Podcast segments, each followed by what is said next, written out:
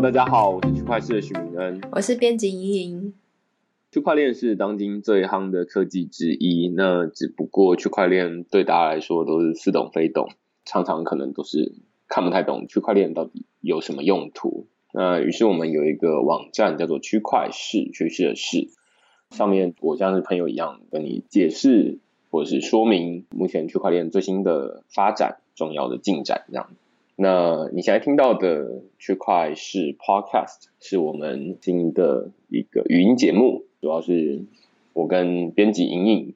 或者是我会邀请一些在区块链领域的从业人员来讨论现在最热门的区块链议题。那我们今天要讨论的是，在去年十二月底，行政院他宣布要推行。第一个是数位身份证，第二个是要用区块链这个技术来打通各部会之间的资料库，这两件事情。既然它跟区块链有关，我们就把它拿过来讨论，而且它是跟台湾有关系。我们是不会期待，就是说，例如说国外的 TechCrunch 或者是中国的三十六氪这种科技媒体会来讨论台湾的区块链议题，所以我们身为台湾的区块链媒体，我们就来讨论一下，哎，那台湾行政院它要怎么使用区块链？好啊，那第一个问题就先问明恩，现在的身份证觉得是好像用的好好的，那为什么要突然多了一个数位身份证，而且还要用区块链来做？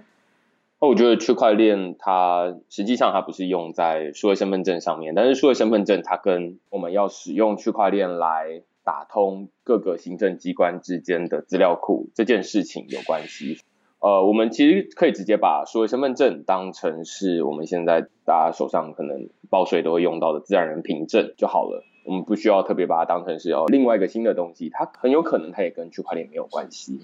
有可能的只是说，哎，那现在是自然人凭证，未来它可能是一个数位的凭证，它可能是存在你的手机里面，它就不是一张卡了等等的。但是它究竟未来会是什么样子，我们不知道。不过，我们今天比较重点跟区块链有关系的，其实是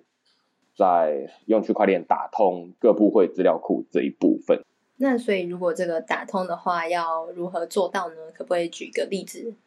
因为行政院是中央机关嘛，那所以我其实日常生活中，我在上礼拜或者是两个礼拜之前的文章，就是写这一篇区块链走入台湾政府的这篇文章里面有提到。我举了一个地方政府的例子啊，就是说我以台北市政府为例子，我之前有申请过台北市政府的公共住宅，那它其实我的许名的资料，它其实是散落在台北市政府底下的各个局处里面的。举例来说，我要申请公共住宅，那我就得去跟台北市政府底下国税局申请，哦，我的税务去年的收入有多少？第二个就是我要去跟民政局申请说，哎，我现在的户籍在哪里？然后我里面大概要住多少人？然后我分别去申请这两份纸本资料之后，我再交给负责公共住宅的都发局，才会有专人来审核，看这些资料你是不是符合资格，然后再决定你是不是有资格来抽签这样子。你可以看到从刚刚我叙述这个流程里面，就可以发现现在的政府机关的资料，它其实是散落在各地的。国税局它有大家的税务资料，那民政局它有大家的民政的资料，那都发局它有大家就是哎是不是要申请公共住宅这些资料，每个局处他们有自己的资料库，那他们之间彼此不互通，即便他们都同样隶属于台北市政府这个大的行政机关底下，这个问题不止发生在台湾啦，这应该是一个全球的问题。无论是美国或者是日本，他们其实都会遇到各个政府的资料库是彼此不互通的。无论是中央或者是地方，或者是甚至是企业，都会有遇到这个问题。这样，那下一步我们就是要讨论，就是说，他用区块链怎么来打通这件事情呢？怎么来解决这个目前资料不互通的问题？大家会提出两个方法。第一个最简单的方法，就有人会说，那你既然你们都同样隶属于台北市政府。你就建一个台北市政府的资料库，那你就把所有台北市民的资料通通都放到那里面去。那你们不要再各自持有许棉的一部分资料，而是大家把许棉完整的资料放到台北市政府那边去就好了。这是一派说法，但这派说法最明显的问题就是说工程上很有问题。比如说，哎，许棉它有税务资料，他有兵役资料，他有民政的资料，甚至教育局有教育资料。它的格式其实是很难设计的，那如果你是工程师或者你身边有工程师的朋友的话，你就知道说我们要同整跨部会或者是跨局处，甚至是不同部门的资料库，我们要把两个部门资料库或者三个、四个整合在一起，讨论那个资料格式怎么设计，这其实是非常困难的一件事情。所以这其实是第一个工程的难题啊。那第二个就是大家光是坐下来讨论这个格式怎么设计，到时候要怎么运用，这其实都是一个很大的麻烦。另外一个就是说，哎，谁来主导这件事情？这是另外一个政治问题，人的问题。我想说的是，说把所有的资料放到同一个资料库统一管理，其实就目前现况来看，它不是不可行，但是它是相对困难的做法。那什么是相对简单的做法呢？我认为是用区块链跟智慧合约来解决这件事情。区块链跟智慧合约怎么解决这件事情呢？就是既然哎，你们三个局处，例如说我刚刚举例的都发局、国税局跟民政局，他们之间的资料库没有办法彼此互相串接，那我就透过智慧合约来串接你们三个彼此资料库。你就会说，哎，那你最后还不是串接在一起了吗？其实不是，我们是只有针对。公共住宅的这一个案件来串接这三个资料库。换句话说，智慧合约上面我可能就先写好，就是说，因为申请人他会需要申请公共住宅，所以我们需要拿到他的哪些资料，他的人口的资料，他的收入的资料，这两种就好了。所以，请你们个别提供这一种这个人的资料。但是现在智慧合约它只是打通了这个路而已，但是它实际上还没有任何的资料交换。什么时候才会有资料交换呢？是申请人他提出哦，我授权给都发局这个智慧合约，说呃，那允许你取用我的资料的时候，那他们之间就有点像是，哎，那我分别去跟国税局说，哎，我要申请我的资料，我分别去跟民政局说我要申请我的资料，然后再交给都发局，这是纸本的情况。那我现在就是透过一个可能是数位身份证，或者是刚刚说的自然人凭证的方式，就是说，哎，那我。直接同意智慧合约来取用我的资料，然后同时交给都发局，那就完成了。所以它其实是一个纸本跟数位的方式。我们现在是用区块链来把原本在纸本在做的事情数位化了。这样听起来好像是说我不用去跟，比如说我刚刚申请住宅的公宅的时候，呃，都发局会有我部分资料，然后是来自于民政局，但是它。或是国税局，但是国税局跟民政局的资料并不会被都发局看光光，这就避免掉了一开始讲的政治的问题。对，也可以避免掉就是工程的问题啊。因为为什么可以解决工程问题？我觉得这是比较是，我觉得这是智慧合约的一个好用的地方。像刚刚举公共住宅为例，公共住宅它是台北市可能最近的一个很重要的政策。那现在全台北市有二十几个地方都在盖公共住宅。那换句话说，每一个公共住宅都申请都有几千人，二十几个地方，那可能就是几万人，或甚至是几十万人的申请案件。每一个如果都是用纸本，那换句话说，就是这几万人他都要去跑同样的流程，就是我要去国税局，我要去民政局，然后再把纸本资料交给都发局。其实都发局的承办人员也很头大，他就是哦，那我每天都要收数百份、数千份的这些申请资料，然后一个一个核对。这其实是很麻烦的，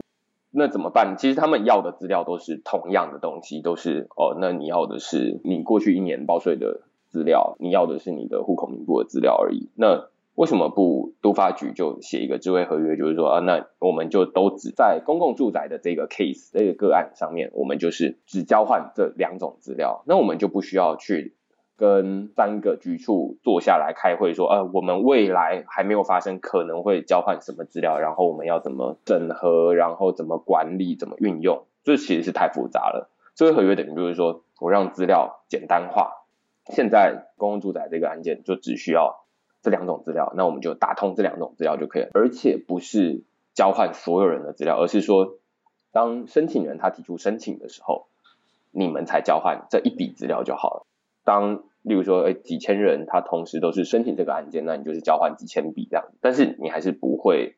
把所有人的资料彼此交流，因为事实上国税局跟民政局可能只有少数几个专案业务上面会有交流而已，而不是说所有的业务上面都会有交流，所以他们彼此之间把所有的资料打通，随时可以取用，这其实是有点过度准备了。或者是说它在工程上其实有点不切实际的。就是也不需要所有的资料都要跟另外一个机构共享这样子。对对对对对，你可以说，哎，那台北大家都是政府单位啊，那为什么会有这种不想共享资料？对，不想共享资料的问题。那这其实，在企业上面会比较明显一点。最明显，我觉得就是航空延误险这一个案例。航空延误险，可能大家如果搭飞机出国，然后甚至是诶有遇到飞机延误这情况，你就会知道，你现在主要面对的就是三家企业，一个是你搭乘的航空公司。你要跟他申请你的延误证明，他实际起飞跟他预计起飞的时间是有落差，例如说超过四个小时以上。那另外一个是你保险公司，你要跟他申请保险，当初你要预先先保险了，然后后面再把资料提交给他。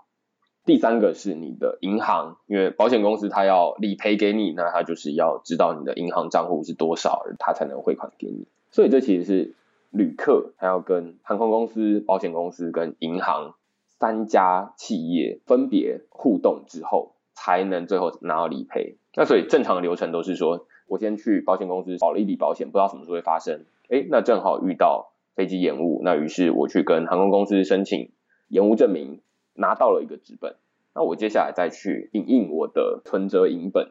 然后把这两个东西再寄给保险公司。那保险公司在有点像是刚刚都发局的。承办人员一样，他也就是每天都看很多的这种纸本，那决定同意或不同意，同意或不同意这样子。所以这其实是同样跟刚刚政府单位跨局处，那这个是跨企业的合作。从这个案例里面，我们就可以看得出来，就是说航空公司它不可能把它的乘客名单全部都跟保险公司共享，因为航空公司的乘客名单是航空公司的营业机密。银行也是一样，银行它不可能把它所有的客户名单跟保险公司共享，因为银行有哪些人是他的客户，然后他的银行账号是多少，这也是他的营业机密。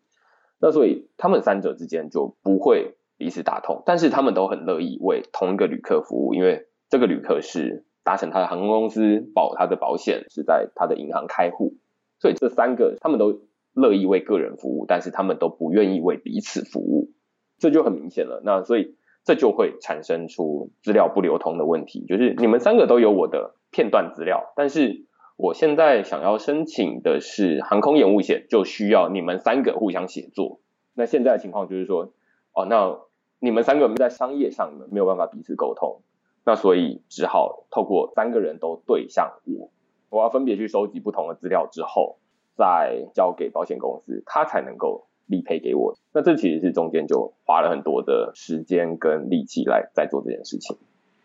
不过我有听说有一种保险，它是已经航空公司跟保险公司的资料有串接，然后只要飞机一延误，那那个保险金额就马上拨给你这样子。那对，这其实这个跟区块链就是，其实我现在可能以一些数位的方式就可以达到这个目标。那跟目前又用区块链或者是用智慧合约执行这件事有什么最大差异在哪里？我觉得比较明显的差异应该是，透过区块链或智慧合约在做这件事情，它都可以用更麻烦的方式来做。就是说，哎，既然有保险公司，然后有航空公司，有银行，那我们干脆就串联彼此的资料库。我刚刚会说，这其实是很麻烦，但是其实还是有公司做得到。就是说，哎，那我们坐下来讨论一下，我们要如何串接彼此的资料。那但是这最大的问题就是说，哎，那你的合作对象就非常的有限。你可能这一个保险公司推出的这个理赔服务，它可能只能限用于某些航空公司，因为航空公司要跟保险公司就是系统互相串接，这是两边的工程人员要坐下来讨论他们之间要怎么串。那另外一个就是说，那确定延误了之后，你要跟银行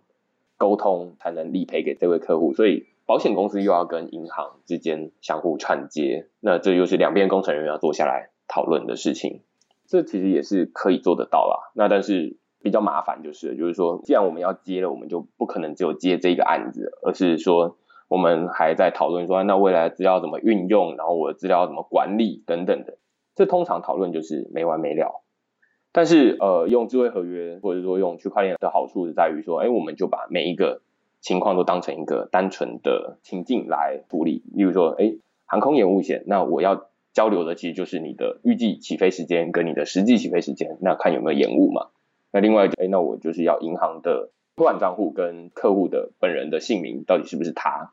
这两边的资料而已。那其他的我都不需要管，因为其他的都跟航空延误险没关系。当有其他的业务出现的时候，那当然就是在讨论其他的串接。那所以这就可以避免掉后面的这些冗长的问题啊，就是我们在讨论一些还没有发生的事情。那我们也不用用一次来解决未来很多种不同的情况，我们就是一次解决一个情况，一个智慧合约解决一个案件这样子。像刚刚台北市政府公共住宅，公共住宅就是一个智慧合约，那我们就是只交流这些资料。那而且他们也不是说。这个智慧合约就可以拿到这两个局处的所有人的资料，而是说这需要使用者授权，这就是刚刚举的一开始说的数位身份证或者是说自然人凭证的用途，就是说需要我授权，你们才能交换我的资料。所以当飞机延误的时候，我提出了申请，这等于就是我同时授权给这三家企业，他们可以共享我的这些资料。那哪些资料？这怎么定？什么时候定？就是在你保险的时候，你同意，哎，那我们当你提出申请的时候，我们就会交流这些资料，你是否同意？那你同意，那你就是到时候可以比较快的获得理赔。对，所以今天我们其实是用航空延误险，或者是说呃用地方政府来举例，因为这其实都是离我们日常生活中比较近。我们来看说，哎，为什么台湾的行政院会想要？用区块链来解决这个资料不流通的问题。我在文章里面有提到，就是说资料不流通的问题其实是现代所有的企业或者是机构的文明病。你只要要把纸本数位化，那你就肯定是会有资料不流通的问题，因为没有哪一家企业是先天就说，哎，我的资料就先天与所有人共享，没有这件事情。所以你们之间要怎么协作？尤其是我们接下来有越来越多的协作情境，例如说公共住宅是一个协作情境，航空延误险是另外一个协作情境，有非常多的协作情境。过去我们都是用纸本的方式在彼此交流资料，那现在我们就是透过区块链或透过智慧合约来把这些资料让彼此可以流通，但是又不需要让彼此的资料库可以完全的彼此共享，因为这很麻烦，这有政治问题，这有工程问题。而是用智慧合约让它简单化，每一个 case by case 这样子来处理。那如果我们可以理解，哦，那企业为什么要用智慧合约跟区块链来打通彼此资资料不流通的问题？那我们也理解地方政府怎么用区块链或者智慧合约来解决这个问题。那我们就可以理解，哦，那原来为什么行政院其实在中央政府机关也有很多的资料是。彼此不流通的，那他们有他们的情境，我们一般民众就比较难理解，就是说，哎，中央政府他们是交流哪些资料，但是他们面对的问题肯定是一模一样的。对，那这其实是解决资料不流通的问题，我认为是区块链跟智慧合约在目前为止是一个非常有价值，可以说非常明确的一个应用啊。那有非常多的例子，现在有很多企业都在用区块链这个特性。来解决他们资料不流通的问题。嗯，所以以后我们资料交换的情况会越来越多，然后用区块链来交换这样子。对对对，不过使用者还是未必会能够感受得到，因为这其实都是后面的技术。对对对，这是航空公司跟银行跟保险公司他们之间怎么交流资料。我们使用者只会觉得说，哎，过去需要两个礼拜，但是现在怎么只需要一天的时间就可以完成理赔了？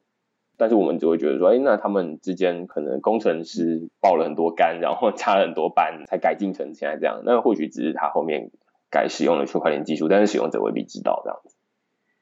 这就是我们今天要讨论的台湾行政院使用区块链来解决资料不流通的问题的这一集这样子。好，那谢谢大家的收听。那现在我们在我们的 Podcast 在 iTunes、SoundCloud 跟 Spotify 上面都有，大家可以帮我们留言，然后分享给更多人。谢谢大家，拜拜拜。